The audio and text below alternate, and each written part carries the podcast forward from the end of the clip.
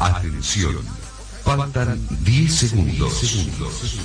9, 8, 7, 6, 5, 4, 3, 2, 1 segundo.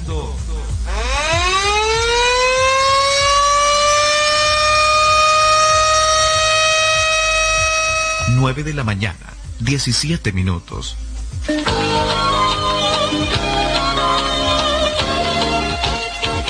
Carlos Dalén Celoaiza y el mejor equipo deportivo presentan Pregón Deportivo, la información más completa en el ámbito local, nacional y mundial. Pregón Deportivo.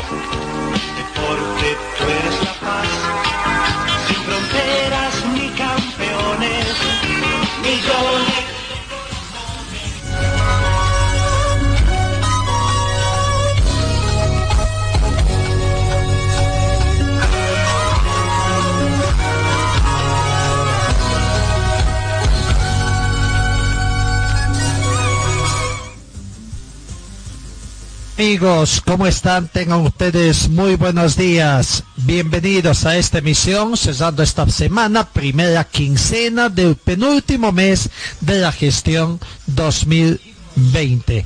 Hoy, jornada de viernes 13 de noviembre.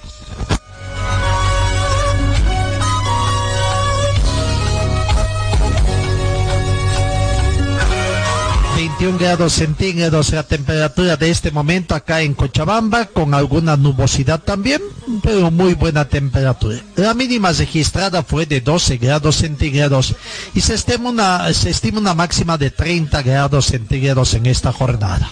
Probabilidad de lluvia en esta jornada 10%. La humedad relativa del ambiente llega al 45%. Tenemos vientos a razón de 11 kilómetros hora eh, 11 kilómetros hora con orientación sur y sudeste. Sensación térmica 21 grados centígrados. Presión barométrica 1025 hectopascales. Muy buena visibilidad horizontal a razón de 10 kilómetros.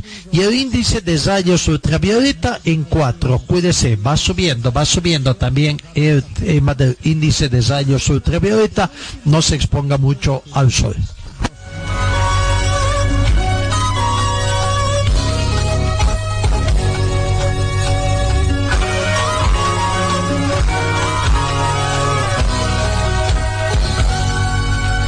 Arrancó ayer con dos partidos, la tercera fecha de las eliminatorias sudamericanas. Y le damos cierta importancia también al partido Argentina con Paraguay, porque Paraguay es el próximo rival de la selección boliviana. Paraguay le plantó batalla a la Argentina en la bombonera, le sacó un empate. Argentina saltó temporalmente al primer lugar de las eliminatorias americanas del Mundial Qatar 2022, empatando 1-1 con un disciplinado y aguerrido Paraguay que lo puso en aprietos en un intenso y áspero encuentro jugado ayer jueves, anoche jueves en sí, en la bombonera en Buenos Aires partido correspondiente a tercera fecha, donde Ángel Romero abrió la cuenta con un tiro penal a los 21 minutos.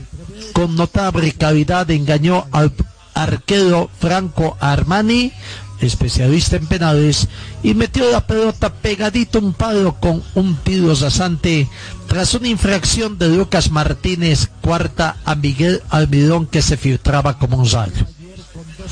El empate llegó a los 41 minutos con un córner de Giovanni Loseuso que Nicolás González clavó en un ángulo del primer palo con frentazo que parecía disparado con un botín.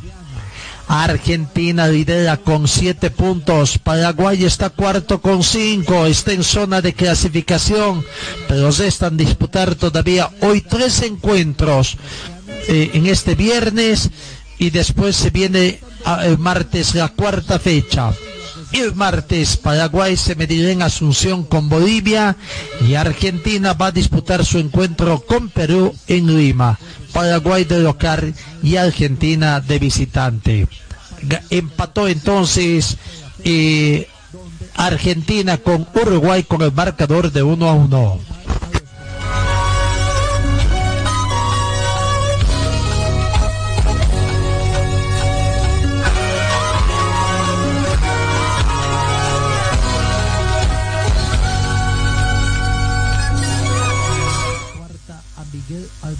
Vamos a las notas que nos dejan esos partidos. El autor del tanto, eh, eh, Ángel Romero, autor del tanto de penal, abrió el marcador. Precisamente comenzó ganando el equipo paraguayo. Aquí está la palabra de Ángel Romero para, seguir sumando. Me imagino que vos en lo personal por tu forma de jugar te sentís cómodo con la propuesta que baja el técnico, de jugar de la misma manera más allá del rival en todos lados. Sí, sí, sí, eh, hoy me pidió jugar un poco más de sacrificio, eh, sabíamos que, Argentina jugaba eh, con, línea de tres, se iban mucho los, laterales, entonces tratábamos de acompañar un poco hasta, hasta el final.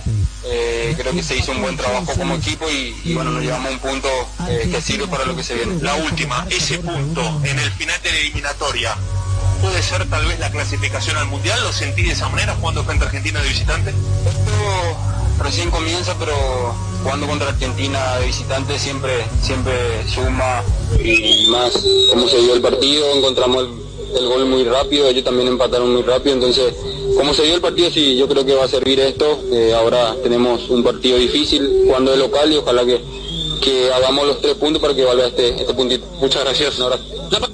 Ahí está la palabra de Ángel Romero, el goleador del equipo de goleador del equipo del seleccionado paraguayo. Argentina empató seis de los últimos ocho duelos como local ante Paraguay y por eliminatorias. Es el rival con el que más empató en casa de la competencia, seguido de Perú tres partidos con Chile dos y Colombia dos. Paraguay empató 1 a 1 ante Argentina, acumula cuatro partidos sin derrotas como visitante en estas eliminatorias, tres victorias, un empate en su mayor racha desde marzo del 2001 cuando también completó cuatro duelos y ha ido sin perder. Escuchemos la conferencia de prensa del técnico argentino Lionel Scaloni a ver cómo justifica este empate en condición de local.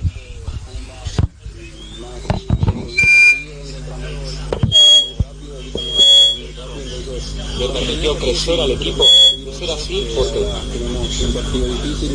local en realidad los 15 minutos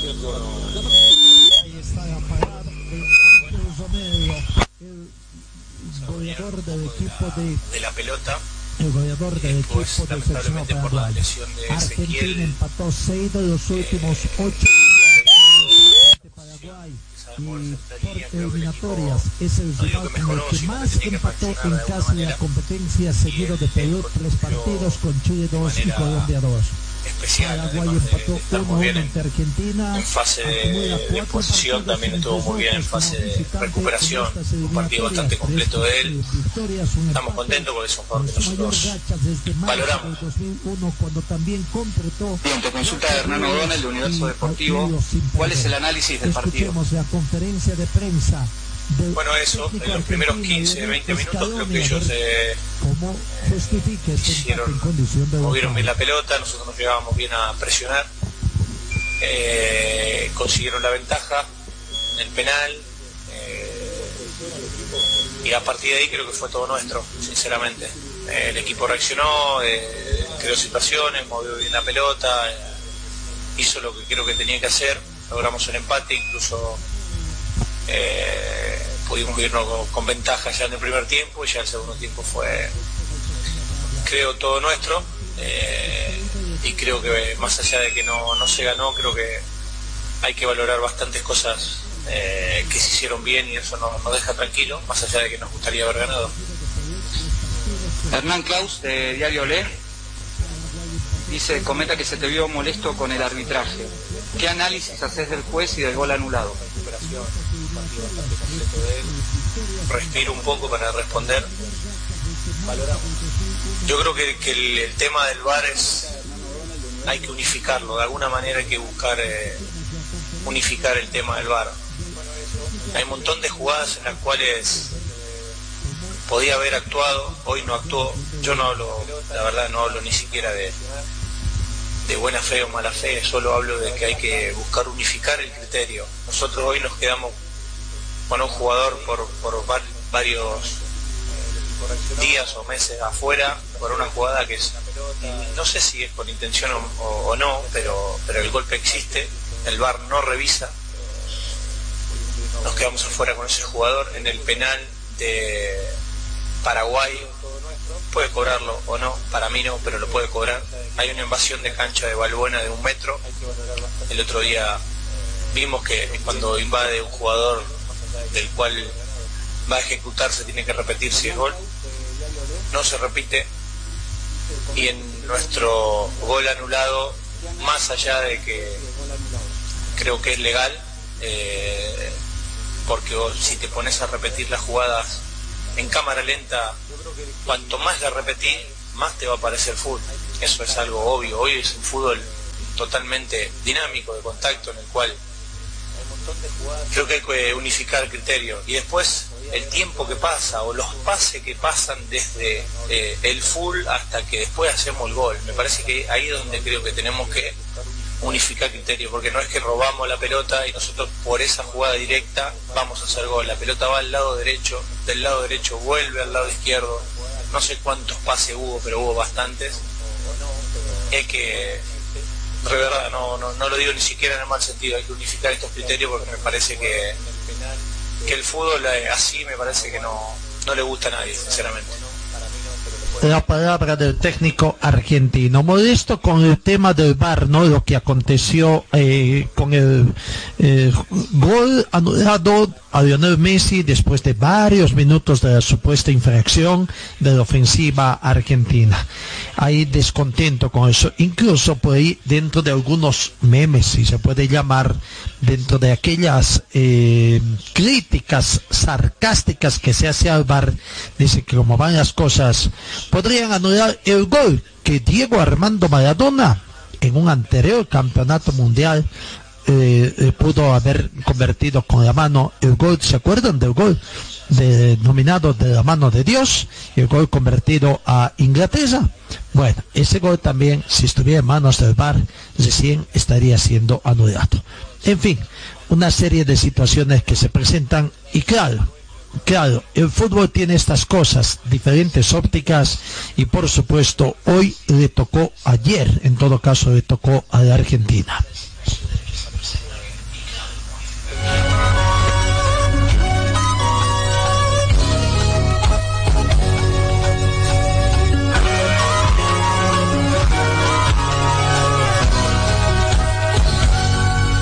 Vamos a las declaraciones del técnico paraguayo, el profesor Eduardo Berizzo. Nos interesa un poco ver cuál es el balance que hace el técnico y si es que habla también algo de lo que va a ser su próximo partido en condición de local.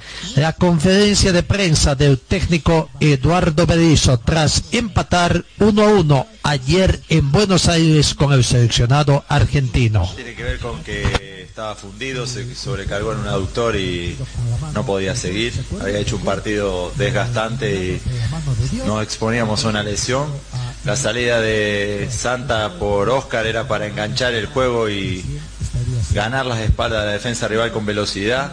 Hicimos la primera parte que es sostener un poco el balón, pero no pudimos correr a sus espaldas contra golpeándolo.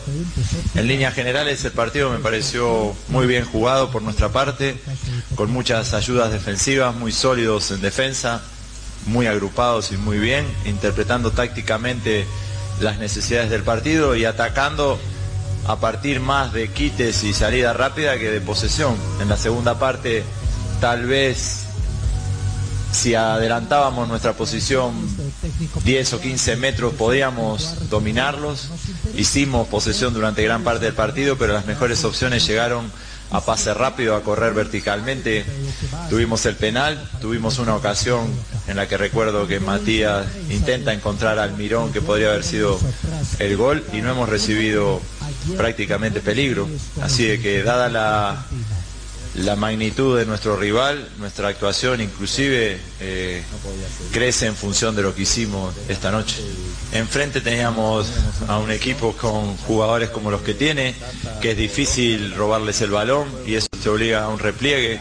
Cualquier salida de posición inadecuada deja un espacio que aprovechan muy bien y creo que en ese aspecto jugamos un, un partido en líneas generales muy sólido defensivamente hablando, con muchas ayudas. Nuestro medio del campo cumplió una tarea de presión y de repliegue muy acertada. Nuestras defensas se impusieron en el uno contra uno contra gente muy peligrosa y todo el peligro que pudimos hacer hacia adelante lo hicimos. Si concretamos el gol, tal vez estábamos hablando de un triunfo. Creo que más allá del resultado o sin enfocarnos en el puro 1-1, creo que ha sido una actuación eh, para destacar la nuestra.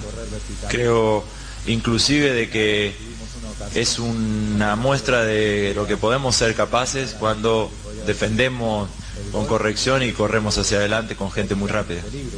Creo que somos un equipo en construcción y parte de lo que hicimos hoy es eh, los cimientos que terminarán construyendo un equipo como el que buscamos. La solidez defensiva que tuvimos hoy, apoyada en el funcionamiento del mediocampo, es la manera de defendernos correcta. Tal vez presionar más en campo rival que cuando lo intentamos se nos escaparon y eso nos obligó a replegarnos. Y después tal vez que encontrar ataques no solo vía contraataque o vía quite, sino a través de la elaboración, como el gol que encontramos, el, que abre el marcador, el gol de Derlis, una asociación por izquierda en la que Miguel aprovecha su velocidad y en el área rival llegamos con posibilidades y convertimos. Un poco la, solidez defensiva y eh, las asociaciones que generen más ataques. Pero en líneas generales debo felicitar a mis jugadores porque interpretaron muy bien las necesidades del partido y la táctica del partido y cerraron todos los caminos al gol que tuvo, que tiene o, hubiese tenido Argentina. No quisiera parecer pretencioso o un falso humilde, pero creo que perdimos dos. Porque las mejores ocasiones fueron para nosotros y prácticamente no recibimos mucho en contra. Eh, y el trámite del partido aún con un dominio posicional de Argentina fue un, un trámite correcto, un trámite sólido, un trámite sin peligro en contra.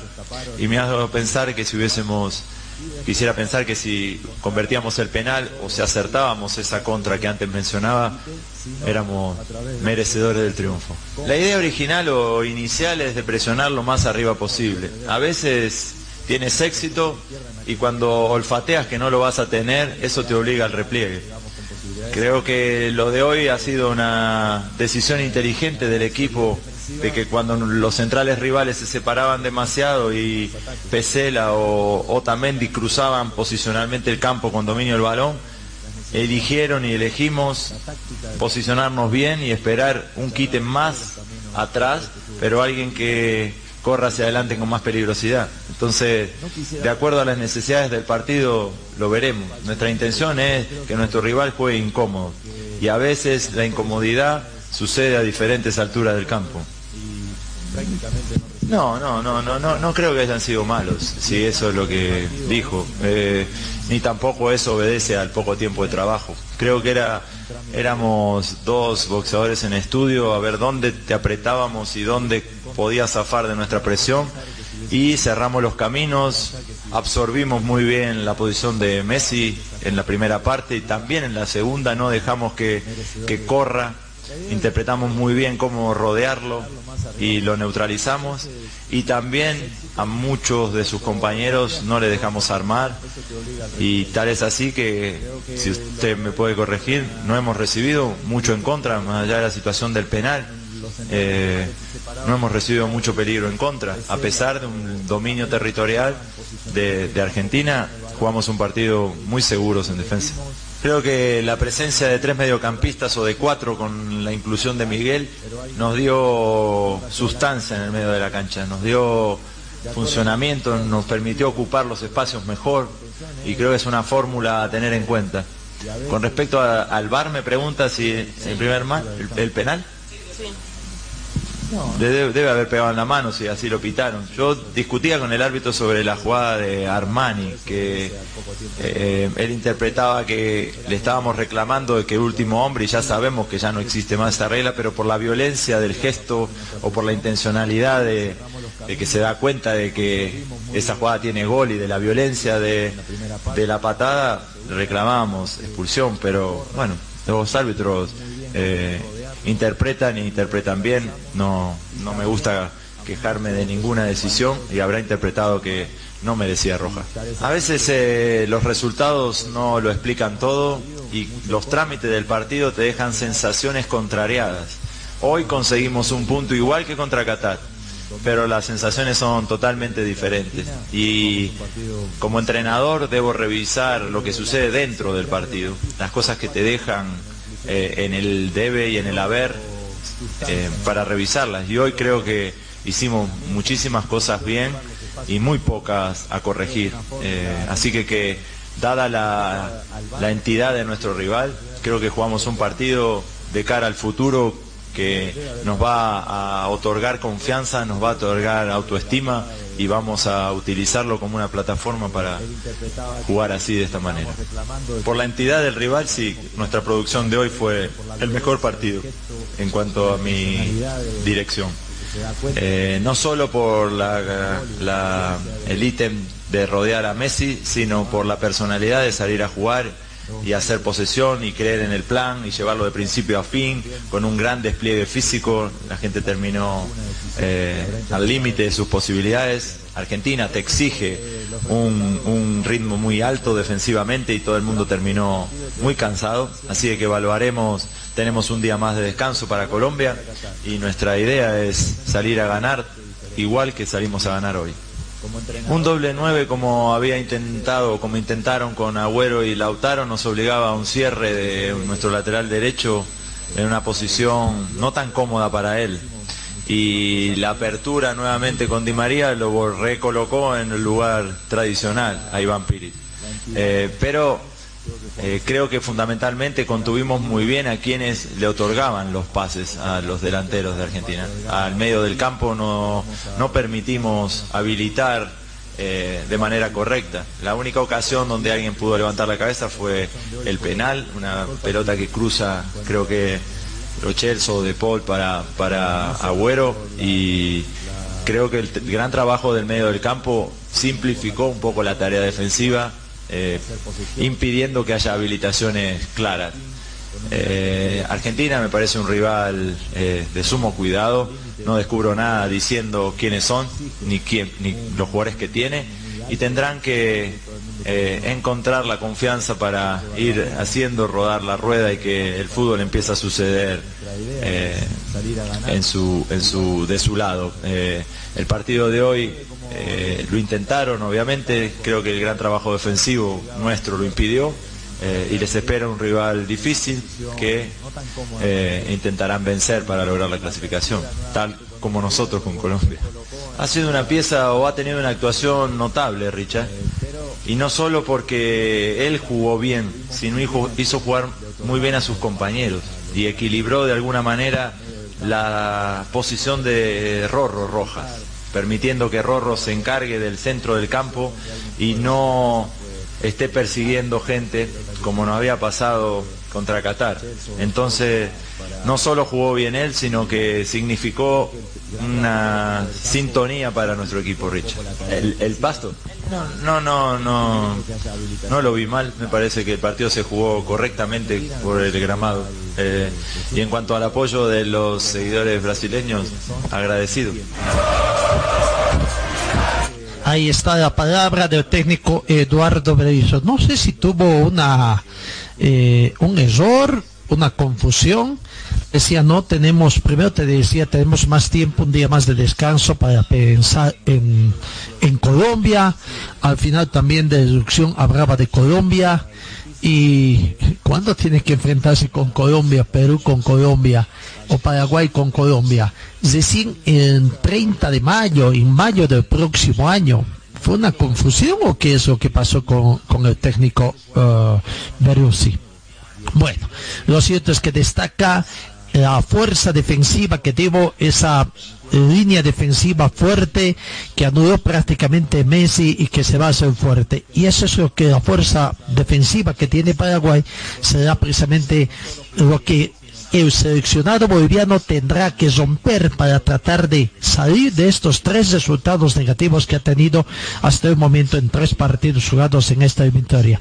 Dos derrotas en condición de local y una derrota en condición de visitante. A ver si puede sacar algún resultado positivo en condición de visitante, porque claro, todos dirán, matemáticamente hay opciones de clasificar, esto recién comienza, pero ya perdimos seis puntos en condición de local.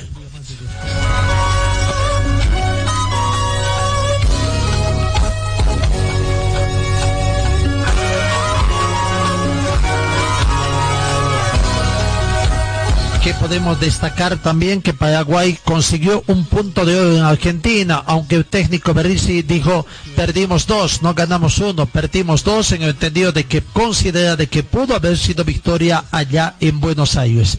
Perdió una pieza clave para el partido frente, eh, lastimosamente hay, hay un lesionado. Eh, dentro de las cosas que no son positivas para la selección paraguaya, perdió a su principal figura futbolística por la acumulación de tarjetas amarillas, Miguel Almirón, quien había recibido una tarjeta ante Venezuela y este jueves fue amonestado al minuto 90 más 2 cuando automáticamente se pierde el juego contra eh, eh, eh, selección boliviana. Ah, por otra parte también Ah, hay una situación que se dio ayer en el partido de de el futbolista argentina Ezequiel Palacios sufrió una fractura tras un choque de Ángel Romero para la selección argentina y Navaja también. El departamento de prensa de la AFA emitió un parte médico ya en la madrugada de este viernes informando que el estado del volante Ezequiel Palacios, quien abandonó el juego frente a Paraguay por una lesión, a los 29 minutos del primer tiempo, Ángel fue a disputar un balón dividido con mucho impulso, pero llegando tarde a la acción y golpeando con la rodilla al futbolista del Bayern Leverkusen, que fue cambiada por, por los Celso. Según el informe argentino, sufrió una fractura en la apófisis transversa de la columna lumbar y se quedará internado para controlar la evolución de la lesión. Cabe recordar que Neymar había sufrido una lesión similar en el Mundial de, Brasil 2014. En aquella oportunidad, Camilo Zúñiga había golpeado al club brasileño que quedó fuera de las semifinales de ese campeonato. Baja entonces del jugador Palacios en el eh, enfrentamiento de Brasil-Argentina. Ezequiel Palacios es baja en el seleccionado argentino parte médico ya en la mano.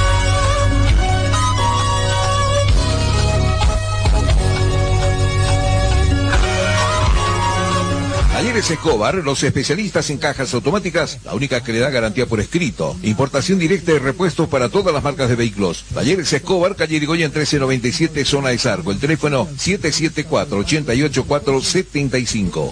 En el frío o calor, hielo y agua natural Chacaltaya, lo mejor, natural y siempre refrescante. Chacaltaya, pedidos al teléfono 424-3434. Viste y siéntete como un verdadero profesional con Ford Atleti. Estamos en De la avenida Yacucho y Agustín López, a una cuadra de la terminal de buses. La Casa del Silpancho, también en la zona norte, nuestra casa principal. La Casa del Silpancho, avenida Gabriel, René Moreno, a media cuadra de la avenida América, acera este. En Servicio Mecánicos Carbona Char representamos a la mejor batería ecológica MAC por su confiabilidad, tecnología, seguridad y duración. Servicio Mecánicos Carbona Char, auxilio a las 24 horas, cambio de suspensión y amortiguadores. Estamos ubicados en la avenida Juan de la Rosa, número 993, esquina Caracas, a una cuadra del Hiper Maxi. Venta y reparación de relojes de las mejores marcas. Citizen, Casio, QQ, Seiko. Cambio de pilas y mantenimiento en general. Relojería Citizen Esteban Arce entre Uruguay y Aroma. Videoleón Carpintería de Aluminio ofrece trabajos en vídeo de seguridad, ventanas, puertas, box, muebles y aluminio compuesto. Trabajos para empresas constructoras y obras civiles. Videoleón Carpintería de Aluminio, Avenida Dorminía, Cera Norte, frente al condominio Juan Pablo II, teléfono 443-7067 y el 779-50537. Señor, señora, deje la limpieza y lavado de su ropa delicada en manos de especialistas. Limpieza de ropa Olimpia limpieza en seco y vapor, servicio especial para hoteles y restaurantes. Limpieza y lavado de ropa Olimpia, Avenida Juan de la Rosa, número 765, a pocos pasos de la Avenida Carlos Medinaceli. Limpieza y lavado de ropa Olimpia. ¡Qué calidad de limpieza! refresco tu vida, vivo en tu corazón. Si el sol te está quemando, cantamos nuestra canción. Du, du, du, da, da, da, da, Estoy donde tú estás. Chacaltaya. Estoy donde tú estás. Estamos donde tú estás. Chacartaya. BC es la marca deportiva del Club Aurora. Puedes encontrar en nuestro shopping la polera oficial del equipo del pueblo. La polera oficial del Club Aurora a solamente 280 bolivianos. 280 bolivianos. Este es mi equipo, señores del Clan Aurora, soy hincha. Además, venta de chamarras, buzos deportivos, indumentaria deportiva para bebé, gorras y souvenirs. Adquiere esto y mucho más en la Boutique Celeste que se encuentra en el Complejo Aurora. Sé un fanático de verdad. Ven y adquiere tu indumentaria deportiva. Luce los colores de nuestro equipo.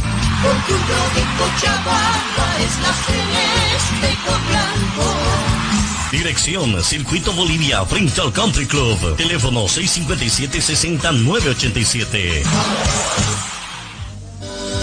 Forte Athletic es la marca deportiva que viste a los equipos cochabambinos. Siéntete y viste como un profesional con Forte.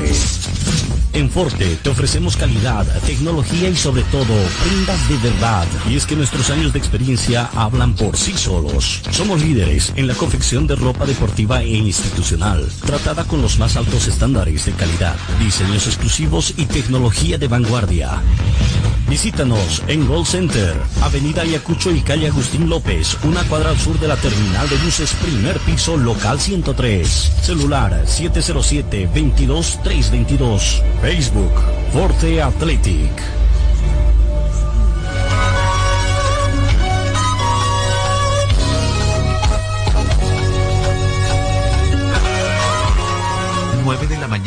49 minutos. En materia de automovilismo internacional, este fin de semana se disputa el Gran Premio de Turquía eh, y se está realizando ya eh, las vueltas de clasificación en esta jornada. Y de acuerdo a las primeras eh, vueltas, los primeros entrenamientos, tendríamos que decir, Mark Verstappen hasta el momento es el piloto más rápido empleando 1 minuto 28 segundos 330 milésimos. Segundo le sigue Leclerc, tercero Bottas y cuarto Hamilton. Hamilton empleado 1 minuto 29 segundos 180 milésimos. Quinto está Albon y por ahí, ¿no? Recordemos también de que en el campeonato del mundo de pilotos, el piloto Hamilton el campeonato con 282 puntos. Prácticamente está a un paso de alcanzar ya el título también de Fórmula 1 de extensión. Segundo aparece su compañero de equipo Bottas con 197, tercero Verstappen con 162 puntos. Pero en el panorama internacional deporte tuerca también este fin de semana se corre el Gran Premio de GP en el, el premio Comunidad Valenciana. Se está efectuando también los entrenamientos libres. Así que vamos a ver cómo va también hasta el momento. Macia es el hombre más rápido con un minuto 38 segundos 479 milésimas. Segundo está García, tercero Anteniel y cuarto tu- Turquía. Y campeonato de GP también, que la clasificación general de la MotoGP El líder es Mir con 162 puntos. Segundo Cuartalazo con 125. Tercero Zins con 125 también. Y cuarto Viñales con 121 puntos. Competencia de automovilismo o de motociclismo, MotoGP internacional también. Y a nivel departamental, este fin de semana también eh, de COSE una competencia, tercera competencia de ADECO, que ADECO está de aniversario. Recordamos que la anterior semana, el 6 de noviembre, cumplió 43 años de vida institucional ADECO, ¿no? Y bueno, se va a disputar la competencia mañana, eh, ah, no, es el sábado 21 todavía, la próxima semana, el sábado 21 de noviembre, una competencia en la modalidad de ruta entre Tarata, Millumayo y Tarata, la doble Tarata entonces con varios tramos. Todavía no conocemos el cronograma de esta competencia. Pensamos que este fin de semana no estamos hablando de que es el próximo sábado competencia, tercera competencia del calendario 2020 de ADECO, que reiteramos está en su mes aniversario, 43 años de vida institucional.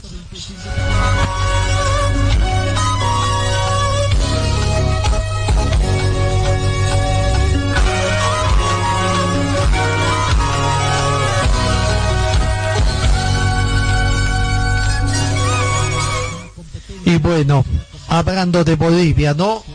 Queremos hablar netamente de fútbol, porque ayer fue un día, un día negro, un día negro para el fútbol boliviano por todo lo que aconteció.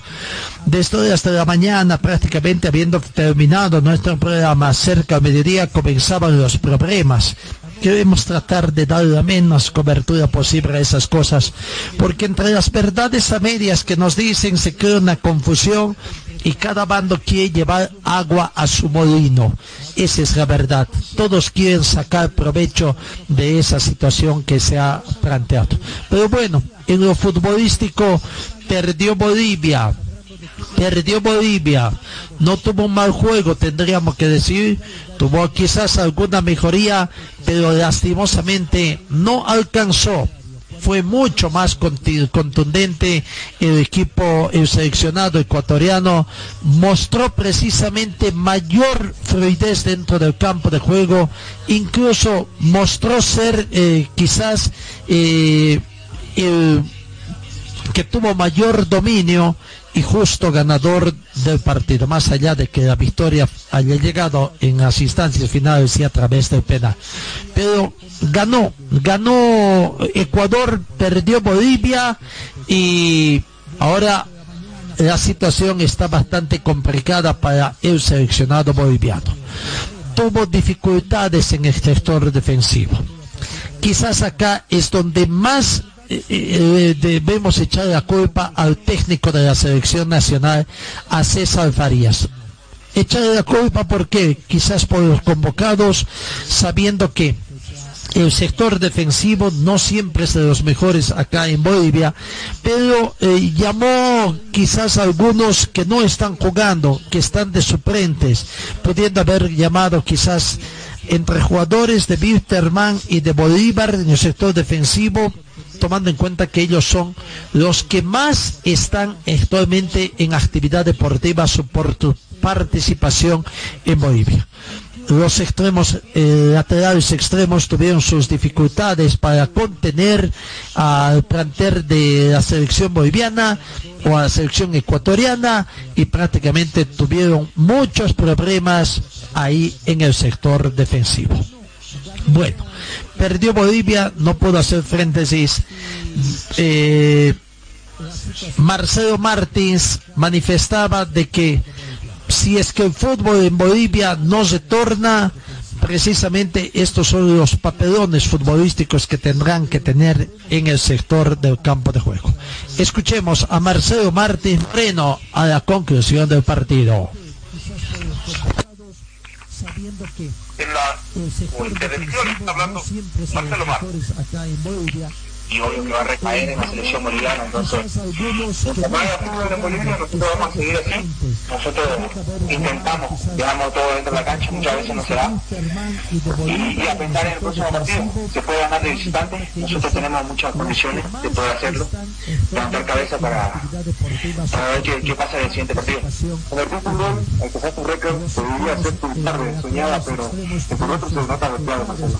No, claro. Eh, obviamente que individual es muy importante para para mí ser goleador histórico de, Bolivia. Eh, pero yo quería ganar. Esa era mi misión eso era lo que quería yo y mi compañero infelizmente no se pudo porque Ecuador no planteó un, buen partido y, y salió con se viene Paraguay. Se viene Paraguay vamos a intentar hacer un gran partido. Ahí estaba Marcelo La palabra de Marcelo Martins, quien también lamentó los problemas de girenciales que vive el fútbol boliviano, situación que también dice que afectó a la selección según sus palabras.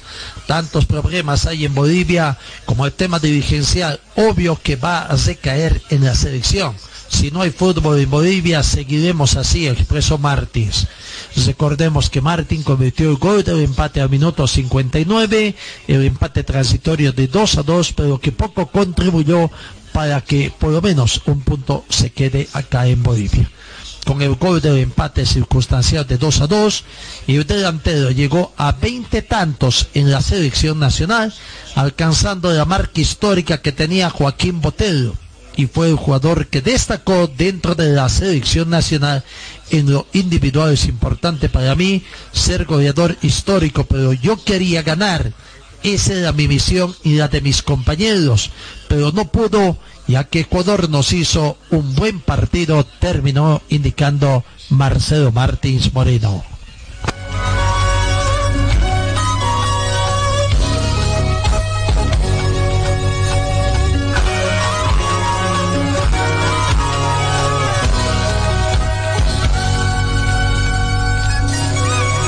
Bolivia perdió poder ayer no sin poder ganar en las eliminatorias sigue rumbo al campeonato mundial Qatar 2022 ayer si bien tuvo una remontada eh, eh, parcial tras estar eh, perdi- primero comenzó ganando gol convertido por Juan Carlos Arce a los 37 minutos situación que daba más o menos una especie de mucha alegría a la gente al minuto 45 antes de irse al descanso el gol de Biden Caicedo enfrió un poco los ánimos también de la afición deportiva, el 1-1 y se fueron al descanso.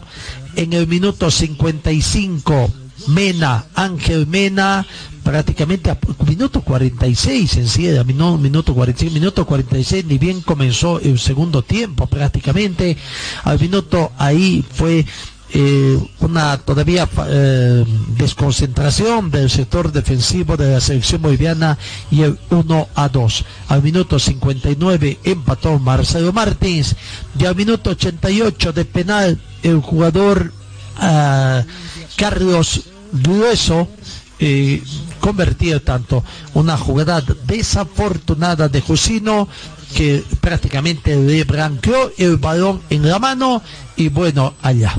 Lo cierto es que desde el inicio Bolivia intentó ganar espacios, llegar al arco contrario, la reflexión entre Erwin Saavedra y Carlos Arce fue importante para generar ocasiones de gol. No pudo, lastimosamente, no pudo la selección boliviana convertir los tantos allá. Mm, Bueno, eh, vamos a ver eh, eh, algunas declaraciones también. La palabra del técnico César Farías a la conclusión del partido. Esto dijo el técnico boliviano. una todavía del sector defensivo de la selección eran totalmente distintas a las que se presentan hoy.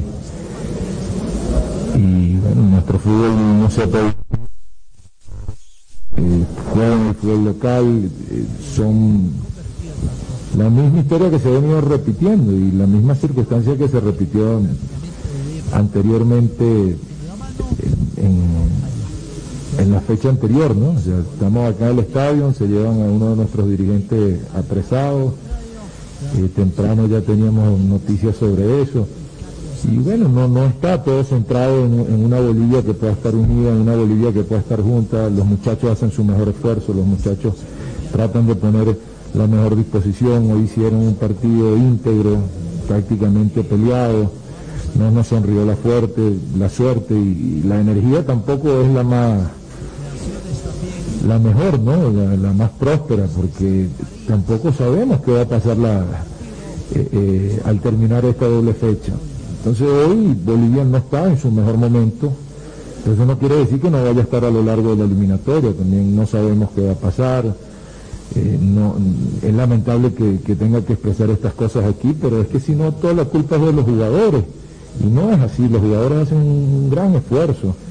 Hoy, el otro día sentimos que no jugamos de la mejor manera, hoy el equipo tuvo unas facetas de juego muy buenas que lamentablemente no pudimos concretar la victoria y, que hasta eh, el toque ese de suerte que nos falta no se nos dio y, con algunas distracciones nuestras propias, normalmente, ¿no?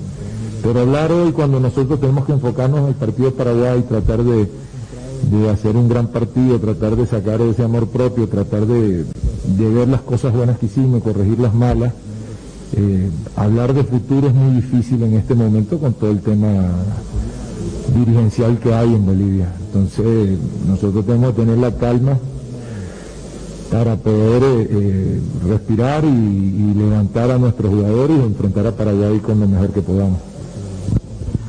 Pregunta de Adrián Salles de Fútbol Manía. ¿Qué le pasa por la cabeza en este momento con el fútbol, bo- cuando el fútbol boliviano atraviesa la peor crisis de su historia? Bueno, que yo tengo un compromiso y que tengo que soportar. Sin duda es la peor crisis de su historia, eso no tengo duda. También creo que tiene formas de, de salir adelante.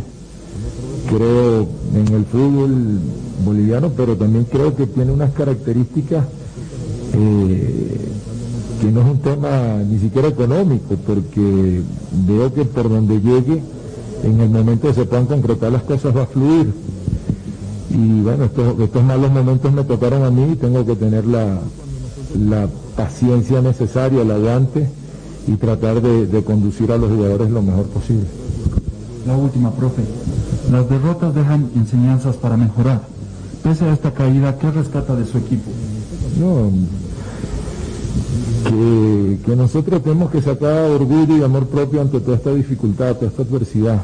Es difícil, eh, eh, eh, yo acabo de cruzar aquí, veo el presidente de la, de la Federación Ecuatoriana, está con su equipo. Nosotros ni siquiera podemos tener un presidente que, que, nos, que nos represente, que nos ayude. El comité ejecutivo ha hecho un gran esfuerzo, el comité ejecutivo ha puesto la cara, ha luchado. Eso yo no me voy a cansar de reconocérselo. Y hoy, de verdad, vengo acá todavía consternado, ¿no? Consternado que me dicen que Marco se lo llevan esposado del estadio. Y eso me consterna con Marco y con cualquier dirigente del fútbol boliviano, porque el fútbol, el fútbol tiene otras cosas, tiene, tiene, tiene otras esencias que no son las que se nos han dado en los últimos meses que todo este tema de la pandemia nos afectó, pero también nos, nos levantó los odios, ¿no?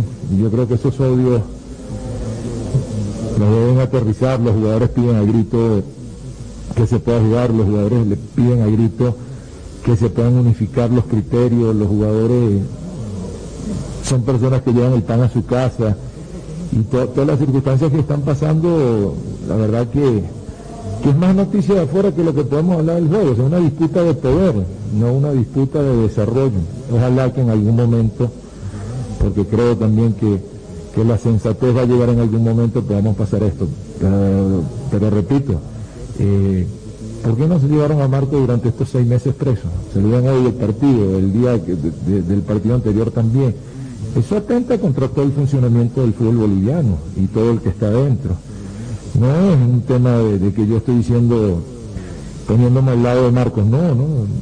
El comité ejecutivo es quien nos está representando a- eh, eh, en las posibilidades que ellos tienen. Tienen temores también, no pueden asistir, no pueden venir a, empujar a su selección. Eso es difícil, es difícil.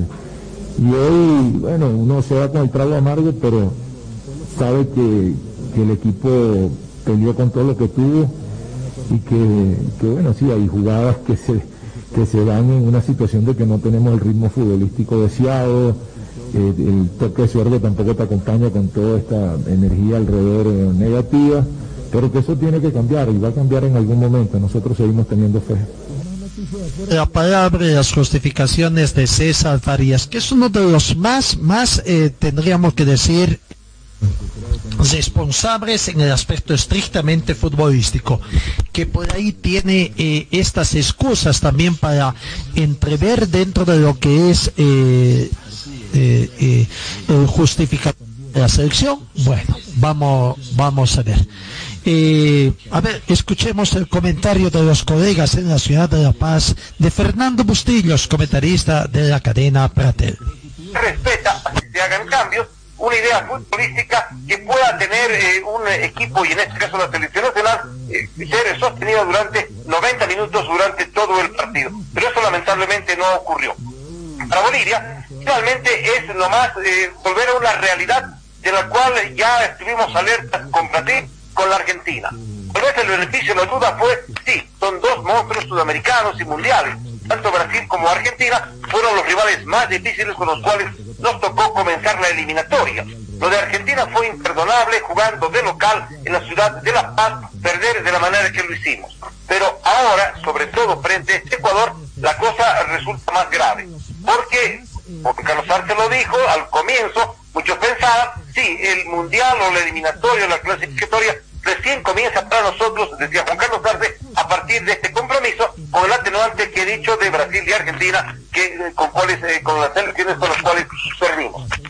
Pero aquí las cosas no salieron, no se dieron adecuadamente y realmente es una barbaridad. Culpa, sí, general de todos, empezando de los dirigentes, del cuerpo técnico con mal planteamiento, de los jugadores que no se aplicaron en el campo de juego, faltos de un ritmo futbolístico, que es verdad, el fútbol paralizado decidió aquello, pero tampoco puede ser una excusa y menos una explicación para el desastre, para el descalabro en el cual está el fútbol boliviano. Hace rato, que se ha reflejado en la selección nacional en los otros dos partidos y particularmente en el de ahora, contando, como no había ocurrido frente a Argentina y frente a Brasil, con otros futbolistas, con otros jugadores, llámense Mazos de Bolívar, el, propio aporte de la gente de, de Vilsemá a través de Justiniano, por ejemplo, que tenía ya cierto ritmo de competencia por los torneos internacionales, pero que tampoco llegado a la hora de la verdad eh, su, surtieron efecto en este el, el encuentro eh, con eh, ciertas precauciones, con cierta timidez, dando, dejando la iniciativa al cuadro ecuatoriano que en la primera parte del encuentro manejó el partido, tuvo la posesión del balón, tuvo mayor proyección ofensiva, tuvo una mejor idea futbolística, es decir, un Ecuador y al final eso con el 3 a 2 en su favor eh, se, se dio de manifiesto, sabía lo que venía, sabía lo que jugaba y sabía lo que. Y al final encontró todo aquello como premio a un planteamiento adecuado, a un esfuerzo que en la parte final, sobre todo, fue eh, eh, mucho más que Bolivia en relación a la ambición, al deseo de ganar, de hacer las cosas adecuadamente, que nos llevó finalmente a conseguir estos tres puntos. Es decepcionante lo que hizo Bolivia, es cierto, hemos dicho ya que todos eh, son culpables en mayor o en menor grado, pero fundamentalmente el cuerpo técnico y los actores que finalmente ponen la camiseta y, y dan la cara. Comenzando con una defensa, también lo, lo advertimos, que eh, es endeble, eh, lamentablemente.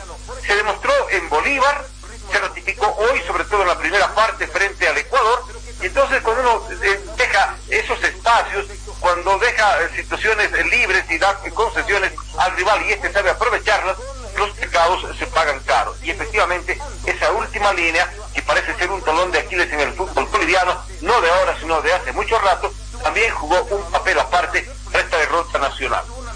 No tuvo siquiera ese espíritu, esa alma, esa alma combativa, el cuadro nacional, como para salir adelante. Hay jugadores eh, en ese sentido, espíritu combativo, sí. Juan Carlos Arce es uno de ellos, es un abanderado. Lampe a veces es solo, huérfano, en el eh, pórtico está ahí. Rey Marcelo Martins, tal vez tratando de hacer lo suyo, pero muy poco realmente como para rescatar. El fútbol es un juego de conjunto, no se, no se ha tenido mucho tiempo de preparación, pero muchas veces el talento, hemos hablado más de una vez aquí en Platel, las condiciones individuales de los futbolistas tienen que ponerse de manifiesto en partidos como este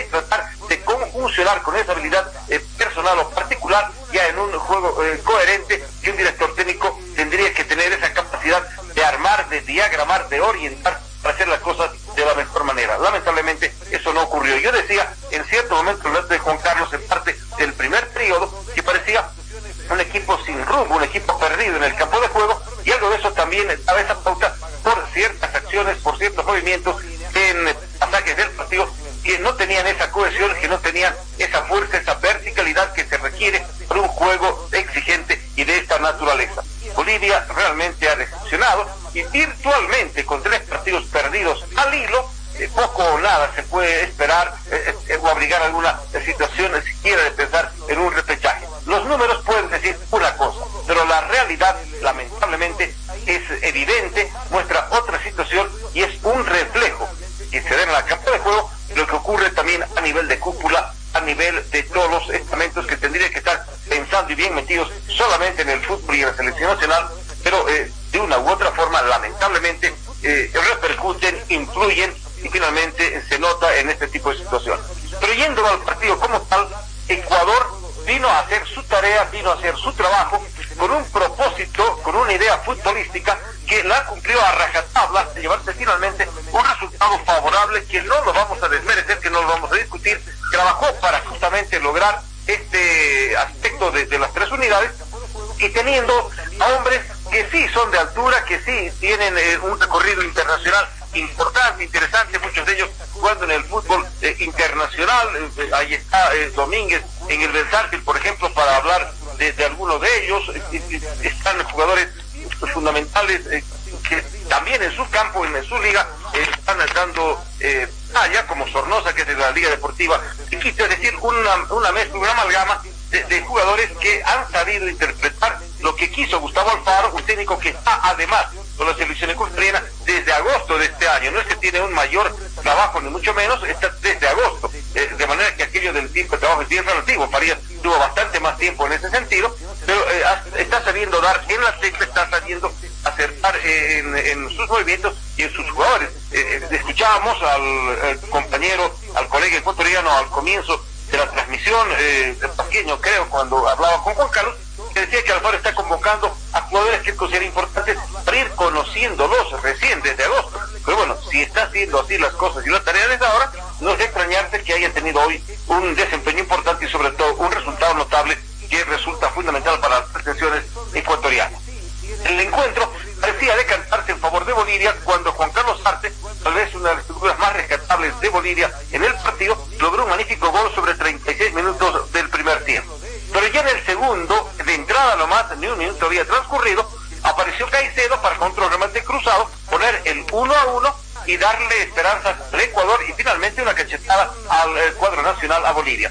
Vamos a decir a Marcelo Martín, Fabián, por favor, está hablando. Eh, eh, bueno, ahí está el comentario de colegas en la ciudad paz de Prater, Fernando Tercera derrota consecutiva, creo que se olvidó un poquito Fernando Bustillo, pesar de la mala lectura que tuvo el, técnico Farías para hacer algunos cambios. Claro, sabemos bien que el técnico propone y los jugadores disponen, no sabía cómo hacían, quiso justificar eh, por qué lo convocó a Genzi puso en el partido, excepción de una jugada que creo que eh, derecho de un poco y con la pierna izquierda sacó un remate que tuvo alguna peligrosidad, pero no, no fue más allá. Después, Gensi Vaca se perdió. Bueno, para justificar su convocatoria, lo tuvo en el campo de partido.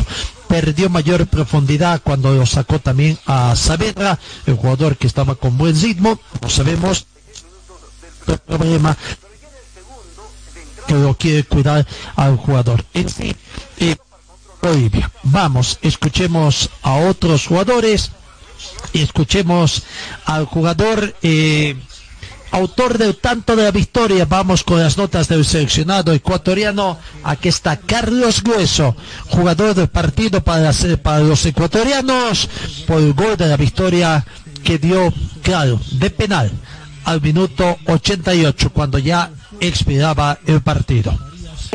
Un abrazo gigante, casi se me va, pero bueno, acá Carlos Breso con nosotros para conversar un momentito simplemente hasta que ya salgan todos los, salgan todos los, los jugadores. Gran ambiente, por acá salen el resto de elementos. Excelente, ese es el buen ambiente aquí afuera del camerino. Carlitos, bueno, primero, ¿qué fue lo más complicado del compromiso? Porque hubo por lapsos como que las cosas se iban un poquito para abajo, Bolivia también reaccionó, ¿qué fue lo más complicado? Difícil, un comienzo muy difícil, nos estaba costando la altura, intentábamos manejar la pelota, tuvimos una o dos acciones claras en el primer tiempo, no lo hicimos, ellos no hicieron un gol, pero bueno, yo creo que el equipo siempre ma- eh, mantuvo el orden, mantuvo la confianza y sabíamos que iba a ser un, un partido complicado así, se lo había planteado así, pero bueno, nos vamos contentos con los tres puntos ahora acá. ¿no? Carlitos, quizás hubo desesperación y quizás por eso las pelotas no entraban. No, es normal, es normal en un partido así, con, con, con la altura en contra, veníamos desesperados porque queríamos marcar, sabíamos que por ahí ya a Bolivia no lo tienen como un, un rival complicado, pero bueno, lo importante fue que conseguimos los puntos, sabemos que esta eliminatoria es larga, muy difícil, ahora pensar en Colombia y sumar de tres en casa, ¿no? Ahora, Carlitos, la confianza también para patear el penal. ¿Cómo así? Cuéntenos un poco, ¿es? No, no, nada, ya había hablado con Estrada desde Quito y bueno, sentía, bueno, gracias a Dios creía que era el momento ahora. Lo importante no es el penal, lo importante es que la selección ganó, que mis compañeros hicieron un esfuerzo grande y ahora nada, desearle lo mejor para Colombia y que podamos sumar en casa, ¿no? No estaba predestinado, se había practicado antes quizás. No, la verdad que no, solo lo habíamos, lo habíamos conversado, pero bueno, hay que estar preparado, en el fútbol uno siempre tiene que estar preparado. Oiga, y somos la cábala porque yo lo entrevisté antes del compromiso, así que de aquí en adelante siempre lo vamos a entrevistar. No, sí, la verdad que sí, pero bueno, no, muy muy contento, muy contento por el país, porque ya hace, hace mucho tiempo que, la, que el país merecía una alegría de esta, volver a tener una ilusión, volver a soñar y en lo personal yo también contento, sigo tranquilo trabajando con la, con la misma humil- humildad, no he ganado nada, eh, tuve momentos difíciles también en la selección y hoy en día nada, solo quiero ponerme la camiseta de mi país, dar lo mejor y que el país pueda estar en un mundial otra vez, ¿no? Muy chiquito, desde los 19 años, dependiendo de la tricolor. Bueno, la verdad que sí, no, para eso estamos, ¿no? Estamos para eso, bueno, que el país disfrute, le mando un fuerte abrazo. Lástima que me pierda el partido con Colombia, pero bueno, estará haciendo fuerza, ¿no? Me tocará ir antes, antes, pero estará haciendo fuerza con la selección. Un abrazo. Un abrazo, gracias. Correcto, las palabras de Carlos Grueso, la figura del compromiso, sí, aquí hablando un poco por el canal del público. El jugador considerado como la figura del partido en, en el seleccionado ecuatoriano. Escuchemos también eh, a Javier Arreaga, jugador que compareció a la conferencia de prensa del seleccionado ecuatoriano. Eh, pregunta de Joana Calderón, eh, periodista de Gol TV Sport. Buenas tardes, Javier. ¿Qué corregir para el cotejo ante Colombia en cuanto al juego aéreo y esa transición defensiva que en el primer tiempo quedaron mal parados? No, bueno, este, sabemos que bueno, el, partido del día de hoy fue un partido eh, muy complicado, lo había dicho anteriormente, sabemos que Bolivia, eh, una de sus fortalezas es juego aéreo, y sí, la verdad que tenemos que, corregir, tenemos que trabajar, tenemos estos días ahora eh, que volvamos a, a Ecuador para poder podernos sentar, poder analizar videos, poder, eh, poder sacar eh, las cosas que bueno uno uno se autoevalúa, ¿verdad? Y, bueno, poder corregirlos para el siguiente partido, no cometer esos errores, pues y poder tener una defensa mucho más eh, segura. John Lester Hidrobo de Radio Ondas Cañaris. Pregunta para Arrega. ¿El tema altura influyó para que a momentos haya desconexiones con Arboleda? Gracias y felicidades por la victoria. Bueno, sí, se sabe que jugar en altura es, bueno, implica eh, muchos factores que cuando uno está habituado pues a jugar en, en, llano, ¿verdad? Y, y, bueno, yo creo que, que, son situaciones del partido en las que a veces, eh, bueno, uno como defensa siempre trata de estar eh, con su compañera, en este caso con la línea defensiva, siempre estar compacta, juntas, pero a veces son situaciones del partido en las cuales pues eh, uno toma decisiones y, y, bueno, en este caso pues hubieron algunas decisiones en el partido del día de hoy eh, que no fueron bien tomadas por parte defensiva, pero a la misma vez también eh, eh, sentirnos bien porque la verdad que, que, que, hoy enfrentamos un gran rival como fue Bolivia y bueno, eh, contentos por, por, por, la victoria también. Eh, la última, Javier, ¿dónde estuvo la superioridad de su equipo? ¿En la parte individual o en lo colectivo? No, yo creo que en lo colectivo, en el primer tiempo lo tomo como que fue, eh, la verdad, muy trabado. Eh, no, nos, no nos habíamos eh, totalmente, se puede decir la palabra, sacado esta mochila, ¿verdad? En el segundo tiempo yo creo que que, que la, la convicción, la unión en el grupo fue totalmente distinta en el segundo tiempo pudimos hacer mucho mejor nuestro juego, pudimos soltarnos mucho más poder jugar y bueno, se pudo crear muchas más ocasiones de juego. Te felicito al grupo, la verdad que el grupo está muy unido, sabemos que pues tenemos que seguir por esta senda porque eh, es la manera de seguir para poder alcanzar el objetivo. ¿no? Muchas gracias, Javier. La palabra del jugador eh, Javier Azeaga, que compareció en la conferencia de prensa. Escuchemos al técnico Gustavo Alfaro, muy contento por esta victoria en condición de visitante. Vinieron con ese objetivo y se llevan los tres puntos. Entrenador Gustavo Alfaro. Pregunta de Cristian Carrasco de Radio Caravana. Profesor, ¿cree que el resultado debió ser más holgado eh, por el funcionamiento y por lo que generó Ecuador? Buenas noches, eh, buenas tardes, perdón. Eh, sí, yo creo, a ver, lo importante que el equipo ne- tenía que ganar, porque había demostrado una superioridad a lo largo de, de todo el partido y más allá de que el fútbol tiene las eventualidades que, siempre tiene, ¿no? Habíamos tenido las chances muy claras para ponernos arriba, estábamos ejerciendo un dominio en el juego y, Bolivia en una réplica eh, se pone arriba en el marcador y ahí es donde terminamos un poquito confundidos hacia el final del, del primer tiempo. Por eso había que serenarnos, eh, tener las ideas claras, saber cuáles eran los caminos, pero tener la, la serenidad y la constancia de saber que teníamos el fútbol y la jerarquía como para intentar darlo vuelta. Y por suerte rápidamente pudimos darlo vuelta, que también es una demostración que este equipo se está dando, porque también había que dar vuelta un partido que empezó perdiendo y lo pasaba a ganar, viene el empate de nuevo y, y el equipo sigue buscando la victoria de manera permanente, tuvo las chances, hasta que lo consiguió a través de un penal, y creo que terminó ganando con justicia, y los rendimientos puede ser que lleguen a, a marcar una mayor diferencia o no, pero para mí es importante que por lo que generó el partido y que ganó. Buscar. Eh, Tadeo Tinoco de Radio I99 desde Guayaquil, Ecuador. Profesor, se logró la victoria en los últimos, en, el- en los minutos finales, pero ¿qué mejorar en todas las líneas previo al partido con Colombia? Y siempre hay cosas para mejorar. Más que nada cuando no tenemos la habitualidad de, de- tener como si uno fuese un equipo que uno puede trabajar todos los días. Por lo general hay que andar eh, regulando la- la- la- o administrando la recuperación física de los jugadores porque vienen de, de distintos lugares, eh, muy poco tiempo para trabajar, algunos detalles que uno tiene que saber que hay que poner en claro y bueno, ahora vamos a enfrentar a Colombia que más allá de las sutiles diferencias que puede llegar a existir desde el trabajo con Peckerman o del trabajo con Queiroz, es un equipo que ya tiene asimilado una dinámica de juego en, lo que es eliminatorias, es un equipo que maneja las líneas muy cortas, que tiene jerarquía individual, que ya sabe lo que es ganar en Quito, entonces sabemos que vamos a enfrentar a un rival muy difícil, que está peleando por lo mismo que estamos peleando nosotros, ¿no? Tratar de, lograr esa chance de, de poder clasificar un mundial. Eh, la última, profe. Andrés Muñoz de Radio FM 88. Ecuador gana tres puntos en una cancha amigable en el pasado reciente, aunque, 11, aunque hace 11 años que no triunfaba.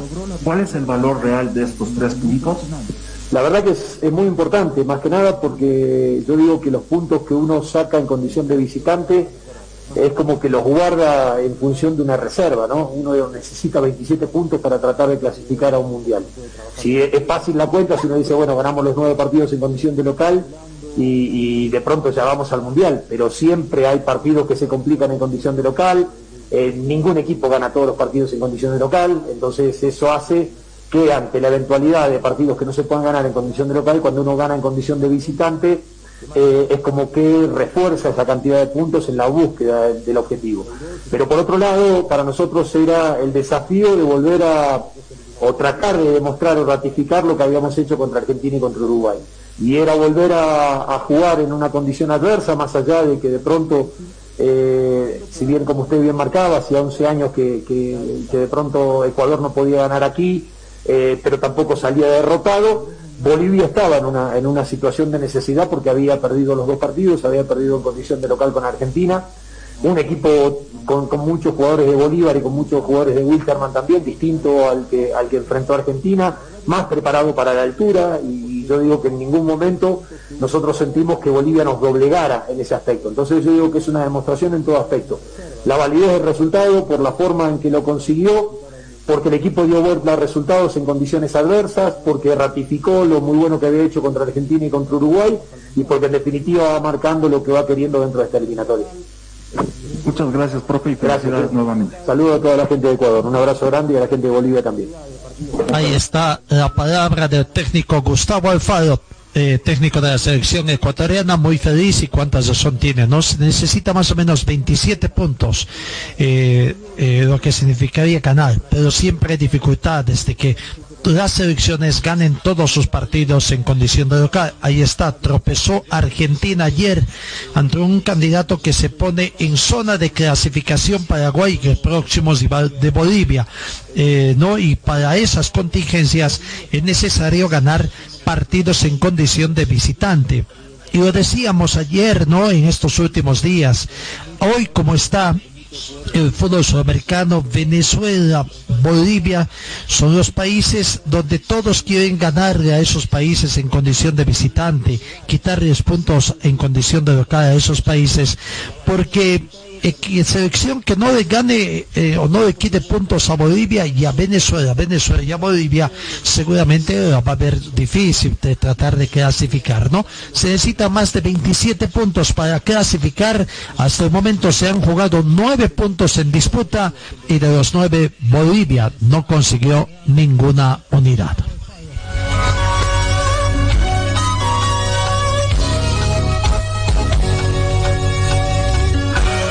Talleres Escobar, los especialistas en cajas automáticas, la única que le da garantía por escrito. Importación directa de repuestos para todas las marcas de vehículos. Talleres Escobar, calle Irigoyen 1397, zona de Zarco. El teléfono 774-88475.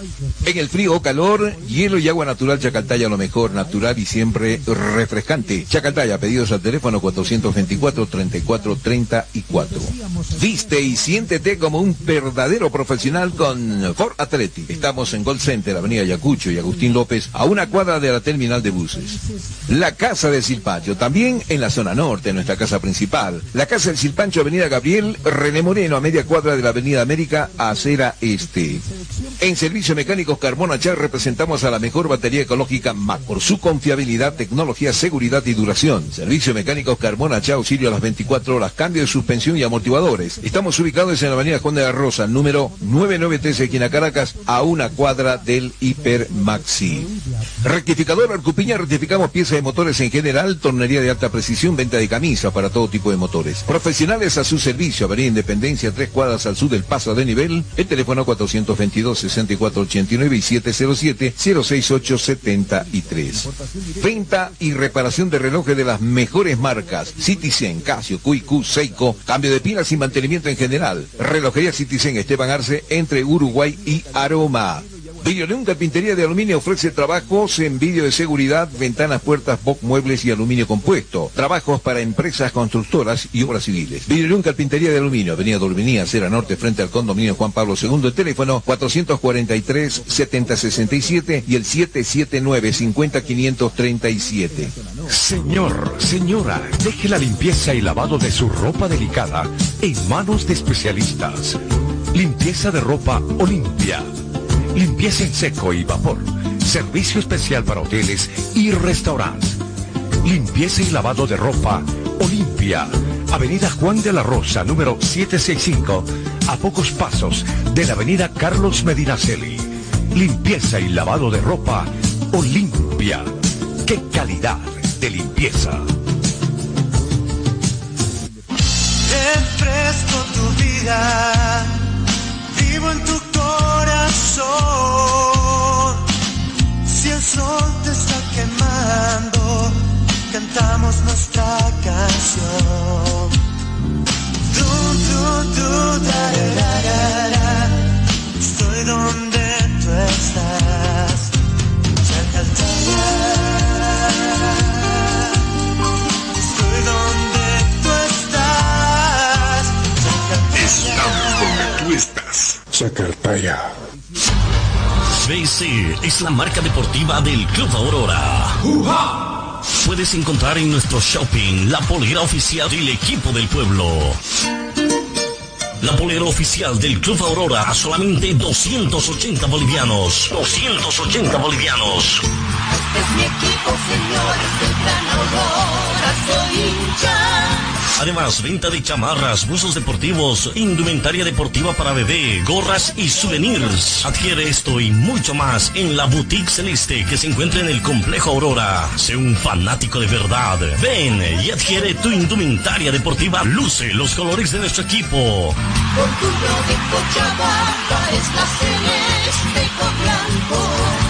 Dirección Circuito Bolivia frente al Country Club. Teléfono 657-60-987. Forte Athletic es la marca deportiva que viste a los equipos cochabambinos. Siéntete y viste como un profesional con Forte. En Forte te ofrecemos calidad, tecnología y sobre todo prendas de verdad. Y es que nuestros años de experiencia hablan por sí solos. Somos líderes en la confección de ropa deportiva e institucional, tratada con los más altos estándares de calidad, diseños exclusivos y tecnología de vanguardia. Visítanos en Gold Center, Avenida Ayacucho y calle Agustín López, una cuadra al sur de la terminal de buses, primer piso, local 103. Celular 707-22322. Facebook, Forte Athletic.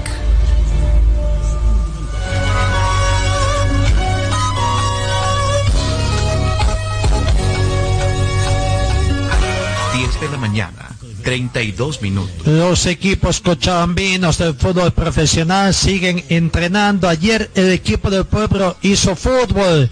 Se enfrentó al Municipal Tiquipaya, equipo cochabambino que participa en la Copa Simón Bolívar y que ya jugó dos partidos con dos empates y tendrá jornada de descanso en la próxima eh, partida. Aurora eh, jugó con Alejandro Toses, David Díaz, René Barbosa, Santiago Arce, Manuel Moredo, Daniel Camacho, eh, Edwin Zibela, Marcelo Aguirre, Nico Taboada, Miguel Ríos, Eric Zibela en uno de los equipos.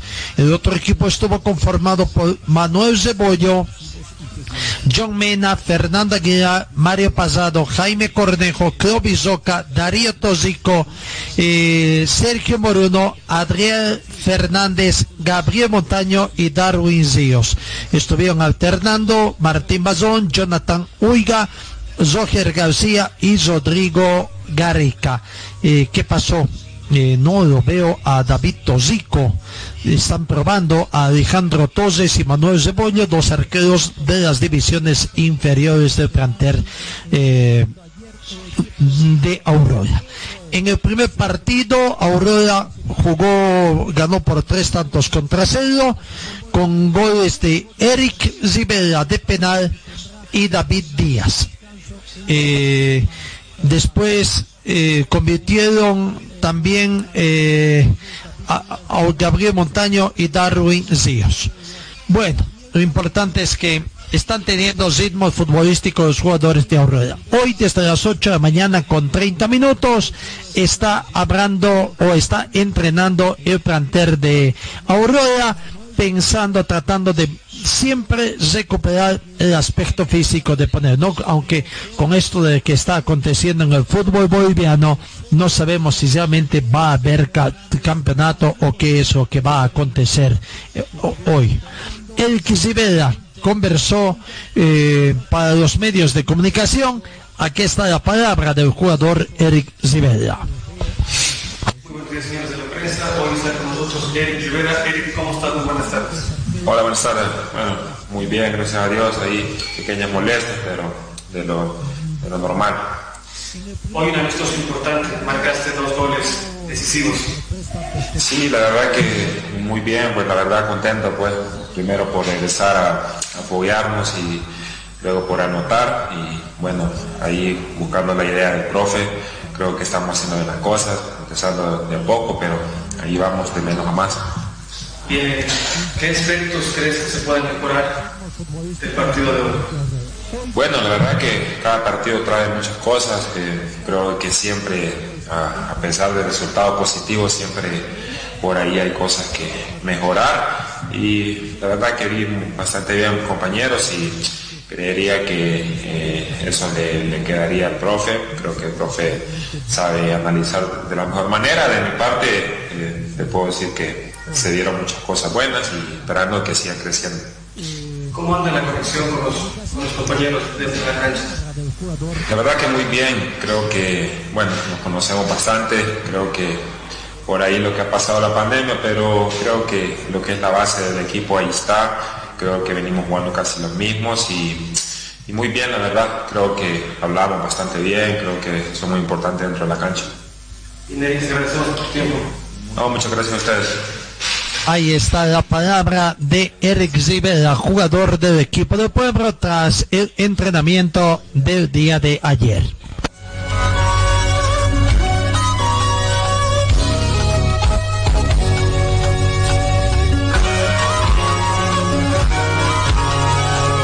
El equipo de Wisterman también continúa con entrenamientos. Hoy está previsto un solo turno de no, a partir de las 9 de la mañana con 30 minutos hasta las 11 con 30 minutos. Sesión de 120 minutos en su complejo de la Laguna de Ay.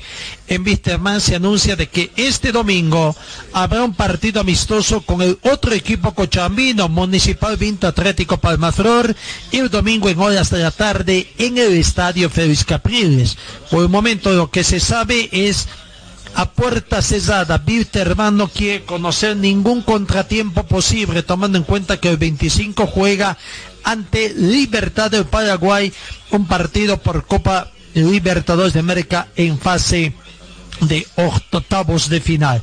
Así que a puerta cerrada se jugará. Escuchemos a Alejandro Medean hablando precisamente del entrenamiento del equipo de Bedor, cómo se están preparando para ese partido importante ante el Libertad. Eh, con Alejandro Meleán, eh, Alejandro, eh, bueno, Wilstermann ya se está, está perfilando para ver a Libertad de Paraguay, ¿cómo se está trabajando? Sí, sí, estamos como siempre unidos y, y trabajando bastante de duro ¿no? en, estos días de entrenamiento antes de lo amistoso en la fines de semana, así que estamos, estamos bien físicamente, en lo anímico también perfecto porque eh, nos toca un, un bonito objetivo ¿no? que es eh, llegar a, de final, así que eh, primero toca en, Paragu- en Paraguay y después definimos en casa. Ahora con todo esto que se vive en Bolivia también, de la pandemia, a pesar de esto, continúa el fútbol acá. Eh, ¿Cómo se está trabajando en Wilstermann? ¿Cómo sientes que los compañeros, tus compañeros están trabajando para lograr el objetivo? Yo creo que, debió volver el fútbol meses atrás, ¿no? Eh, pero bueno, eh, eh, complicado, ¿no? Que la dirigencia no se ponga de acuerdo, para que vuelva el torneo de una vez, pero bueno, nosotros estamos listos, la mayoría de los equipos estado entrenando bastante tiempo y, y creo que ya todos estamos eh, con mucha ansia para que vuelva el fútbol porque creo que tiene que volver. ¿Cómo te sientes peleando un puesto también, siempre como de la lucha sana deportiva en Wilstermann? Esperando la oportunidad nomás, no queda otra.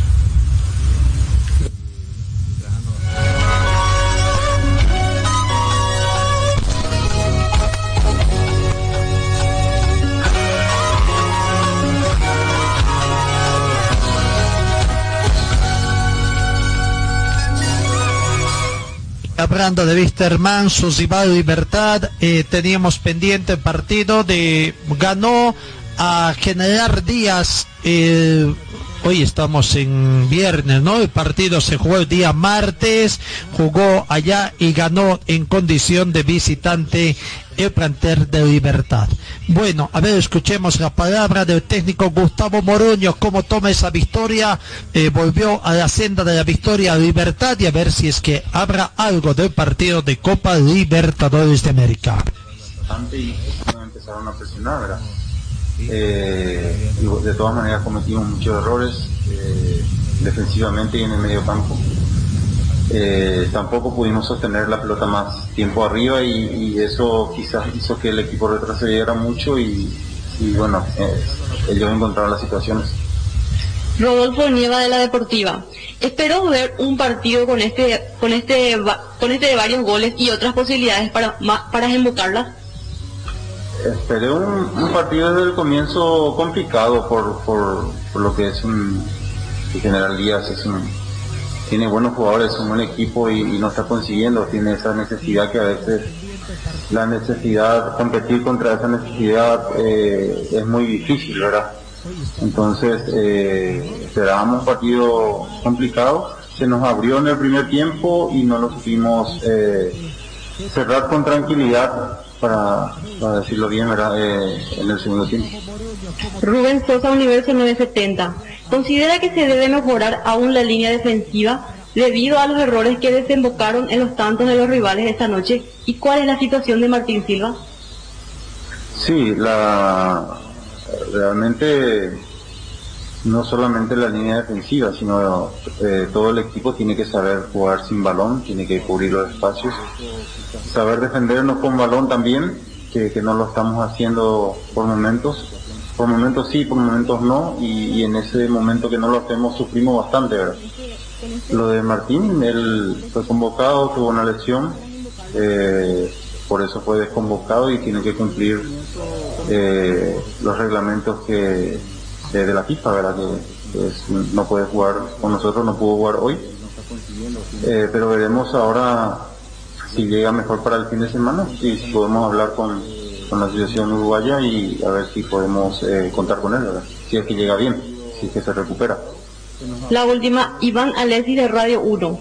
El hecho de recibir tantos goles contra un equipo que solo había marcado uno en cuatro partidos, ¿qué análisis saca de ese detalle?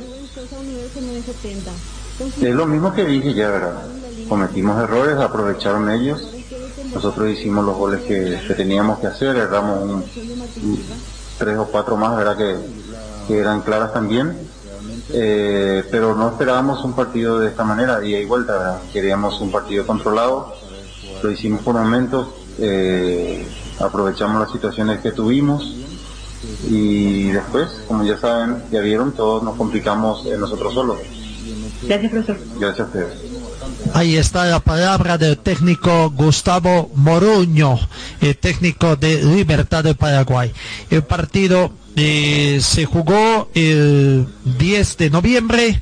Generar Díaz 3, Libertad 4, abrió el marcador al minuto 28, Matías Espinosa para Libertad, al minuto 34 aumentaba Antonio Barreiro para el 2 a 1 el 2 a 0, descontaba Pablo Velázquez al minuto 39, de penar Oscar Cardoso al minuto 43 para Libertad, el primer tiempo terminó General Díaz 1, Libertad 3.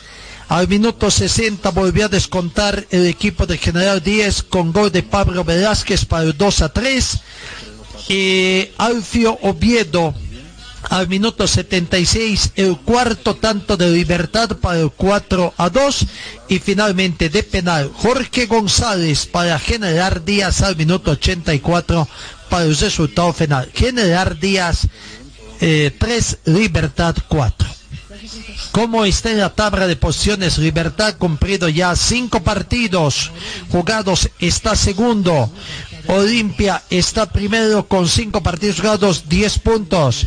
Segundo, Libertad, cinco partidos jugados, 9 puntos. Esportivo Loqueño, cinco partidos jugados, 9 puntos.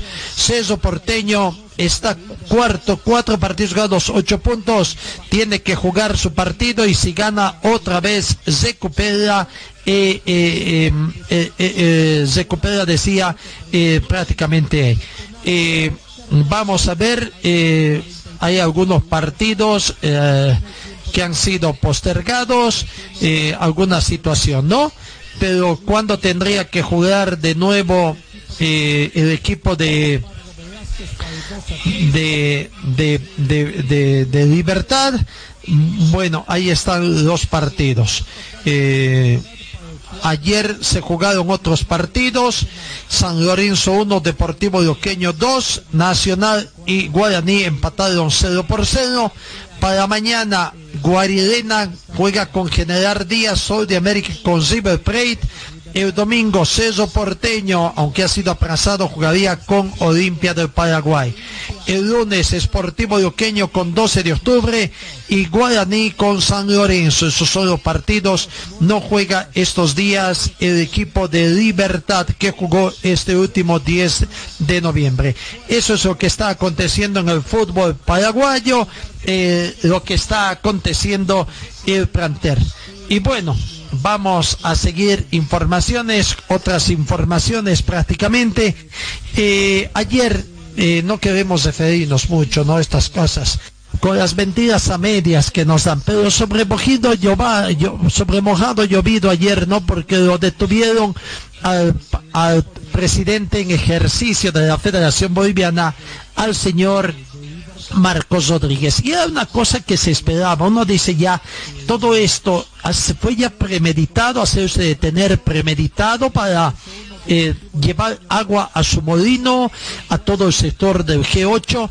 Todo comenzó en la mañana con una confusión cuando se decía que fuerzas anticorrupción de la policía llegaron al Hotel Europa para detener al presidente, a Marcos Rodríguez y sus miembros del comité electoral que dicen que estaban en ese hotel.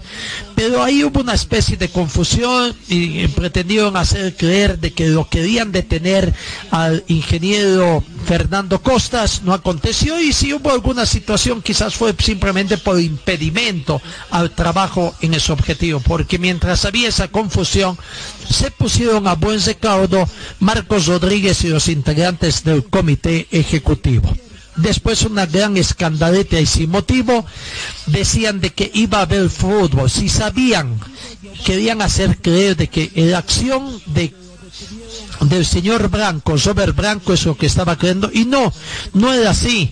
Era el Ministerio Público que estaba actuando ante la denuncia que fue presentada la semana pasada por Marcos Peredo y los dirigentes de, de favor, más otros ex dirigentes de fútbol, ex integrantes también de la selección del 93, con una serie de denuncias. Eso motivó ayer eh, que los quieran aprender. Bueno, no nos vamos a meter en el tema de la policía, si lo citaron o no lo citaron, no se conoce, como hay siempre verdades a medias, vuelvo a reiterar. No sabemos si hubo citaciones, pero ayer hubo tan merengue. Después, serie de declaraciones indicando de que sí, iban a ir al partido, que estaba previsto que vayan al partido. Algunos medios de La Paz durante el partido también un poco echaron la culpa al responsable de prensa de la Federación Boliviana porque publicó una fotografía donde el señor eh, Rodríguez estaba solo donde decían de que estaba acompañado con los miembros del comité ejecutivo. No estaba solo con algunos jugadores de la selección que no fueron tomados para el partido. Le sacaron fotos y eso fue premeditado como para alertar de que estaba ahí, de que vayan y lo tomen preso se fue, se fue tranquilo, no hubo mayores problemas en ese momento de la detención. Posteriormente fue llevado al aeropuerto internacional del auto para ser conducido a la ciudad de, Santa Cruz. Hay una serie de situaciones y finalmente pidió ser hospitalizado y el viaje no se produjo. Está todavía hospitalizado, está aprendido el señor estaba simplemente siendo conducido para que haga algunas declaraciones. Son las confusiones que hay. Y bueno, lo que pasa es que ahora todos quieren aprovechar agua de su molino.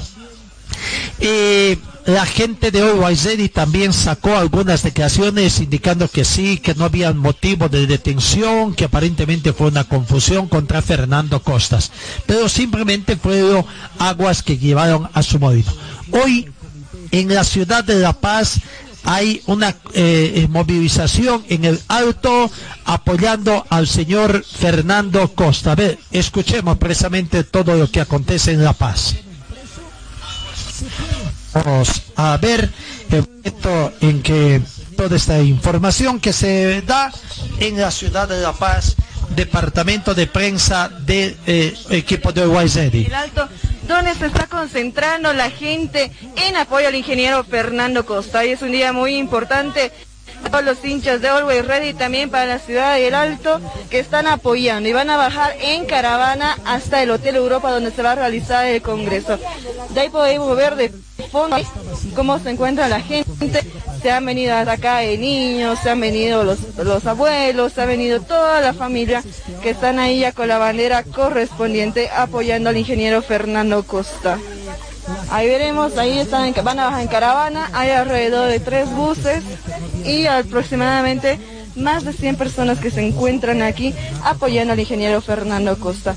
Muy un día muy importante, como ya lo mencionábamos, ahí está con la gente.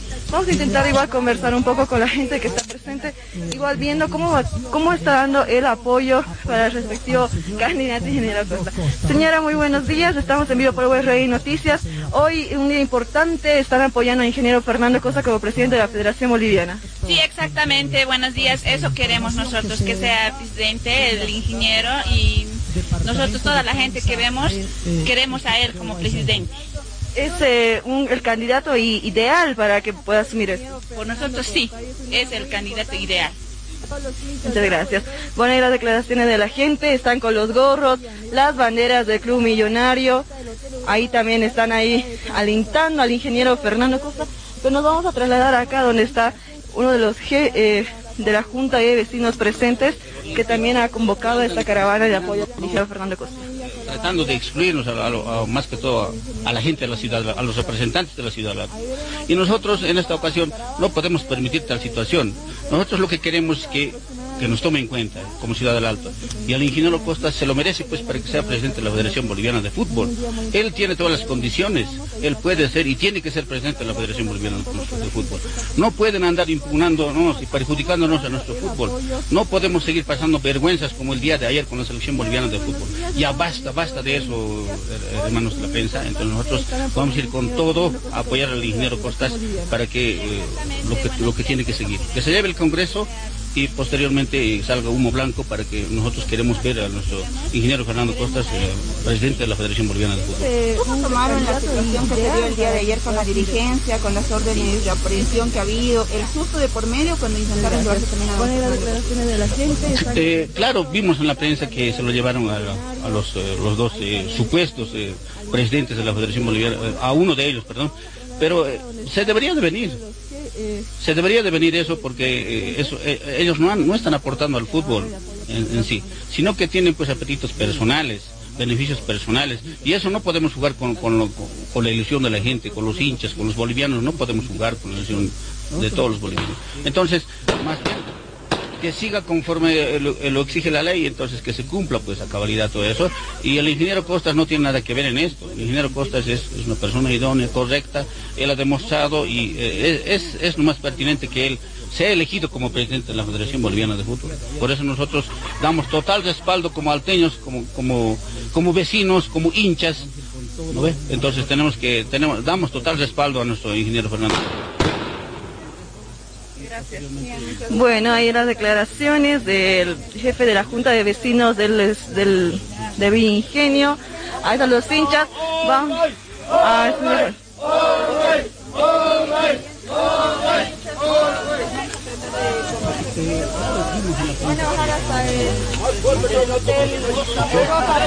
¡Costa presidente!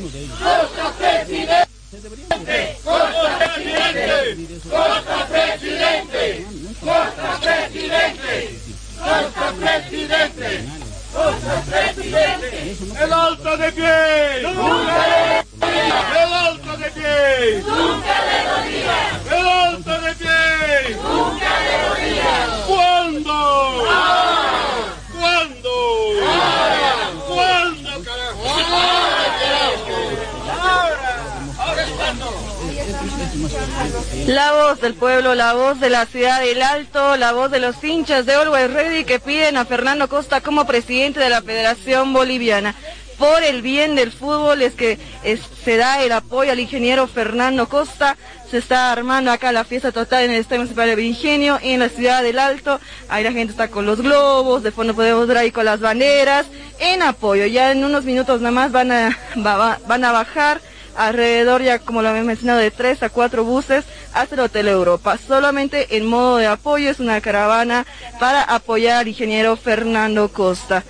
Y ahí podemos ver también ahí los niños que igual están presentes, han venido ahí a apoyar los niños, están las banderitas, la- ahí los niños también, los niños que piensan también en su futuro, están pidiendo al ingeniero Fernando Costa como presidente de la Federación Boliviana. Ah, vamos a acercarnos a la gente para también es poder escuchar y conversar con la gente, que es lo que también nos dice. A ver ahí, que no se escapen. Ah, vamos a acercar a la gente A ver, ahí vemos a la gente que bueno, tiene un poquito de La voz del pueblo, la voz de la ciudad del Alto, la voz de los hinchas de Always Ready. que bueno, tiene un poquito de miedo de poder hablar con la prensa, pero ya de ahí vamos viendo eh, en los buses que van a bajar, podemos ver acá de fondo, alrededor ya de tres buses como lo mencionábamos. Y vamos a acercarnos acá. Como ya lo mencionaba, son casi alrededor de 100 personas y vamos ya a conversar con la gente, no tenga miedo. Hoy apoya al ingeniero Fernando Costa. Sí, nosotros apoyamos en aquí, el- nosotros aquí apoyamos de todo corazón que sea presidente de Costa. Es por el bien del fútbol boliviano que se está apoyando el ingeniero. Sí, exactamente. ¿Cómo están, señora? Eh, ahí apoyándose a nuestro presidente para ah, apoyar a don Fernando Costa para que sea presidente de la Federación Boliviana de Fútbol. Sí, muy buenos días. Sí, nosotros apoyamos al, al ingeniero Fernando Costa para que sea presidente del Bolivia, de Fútbol Club. Y persona indicada para. Como estamos viendo, el equipo boliviano está muy bajo, entonces yo creo que con él vale, va. Hay las declaraciones de la palabra del- de la hincha, de los hinchas de Always Ready. Apoyando a don Fernando Costa en su candidatura. Sí, él queremos que sea nuestro presidente y él es la persona indicada porque él es preparado y bastante, una persona muy preparada. ¿Qué es lo que necesita el fútbol boliviano ahora? Un cambio rotundo se podría decir. Eso, y yo, la persona indicada. Hoy apoya al ingeniero Fernando. Bueno, ahí está ese movimiento que esperemos que no sea político. Recordemos que también eh, el señor mm, Costas quiere ser candidato a alcalde de la ciudad del Alto. Esto se venía a venir, digamos, esto es una cosa ya totalmente preparada por la gente de Uruguay. Lo que nos queda las dudas es, ¿va a haber congreso no va a haber congreso? Dicen que ayer miembros del comité ejecutivo han estado deliberando durante las primeras horas de esta jornada y habrían decretado cambiar, ya no va a ser presencial el congreso sino virtual. Y uno se pregunta, ¿va a tener la legalidad correspondiente este congreso si es que ya no es presencial sino eh, de manera virtual se decía que necesariamente tenía que ser presencial para darle toda la legalidad por las firmas correspondientes que tienen que hacerse a todos los cambios. Al no hacer esto dentro de la legislación boliviana está permitido este tipo de congresos virtuales uno se pregunta. Todo esto se venía a venir. Recordemos ¿no? que anteanoche el presidente de Guavirá, el señor Rafael Paz, decía que aguardaremos cuál va a ser el comportamiento de la justicia entre hoy y mañana, en las próximas 24, 48 horas. Ahí está. ¿no? Y esto que todavía no tiene nada que ver con el planteamiento que ha hecho el señor Robert Blanco de esa um, amparo constitucional. No, esto es sobre una denuncia que ya se vino y bueno, el Estado aparentemente está interviniendo. Se lo llevaron aprendido, no sabemos si aprendido o no, o detenido, pero tenía que llegar a Santa Cruz, allá tenía que hacer sus declaraciones y después de eso ver qué situación tenía. Lo cierto estaba claro también, quizás apoyado, respaldado, la no presencia de Rodríguez el día de hoy para eh, el Congreso. No sabemos si es que después iba a tener el tiempo suficiente para llegar. La otra duda es, es que el Congreso está previsto que hoy 5 de la tarde se instale el Congreso y mañana estaba previsto el tema de la elección del nuevo presidente que va a suceder al finado César Salinas. Así de complicado está. Ayer también en Cochabamba, cerca del mediodía, hinchas de Wilterman hacían la protesta en las puertas de la Federación Boliviana acá en la Avenida Libertador Bolívar, exigiendo la vuelta al fútbol. Unos piden elecciones, otros piden la vuelta al fútbol en fuentes de la Federación Boliviana se dice que el Congreso ordinario será instalado pase lo que pase. Lo que no sabemos, otra vez les reitero, si es que va a tener la legalidad correspondiente. Lo cierto es que hubo un bochorno ayer y esperemos que este bochorno no continúe el día de hoy. Amigos, gracias por su atención. Nos vamos, que tengan un buen fin de semana. Hoy se juegan tres partidos más cesando la tercera fecha de la eliminatoria sudamericana, ¿no?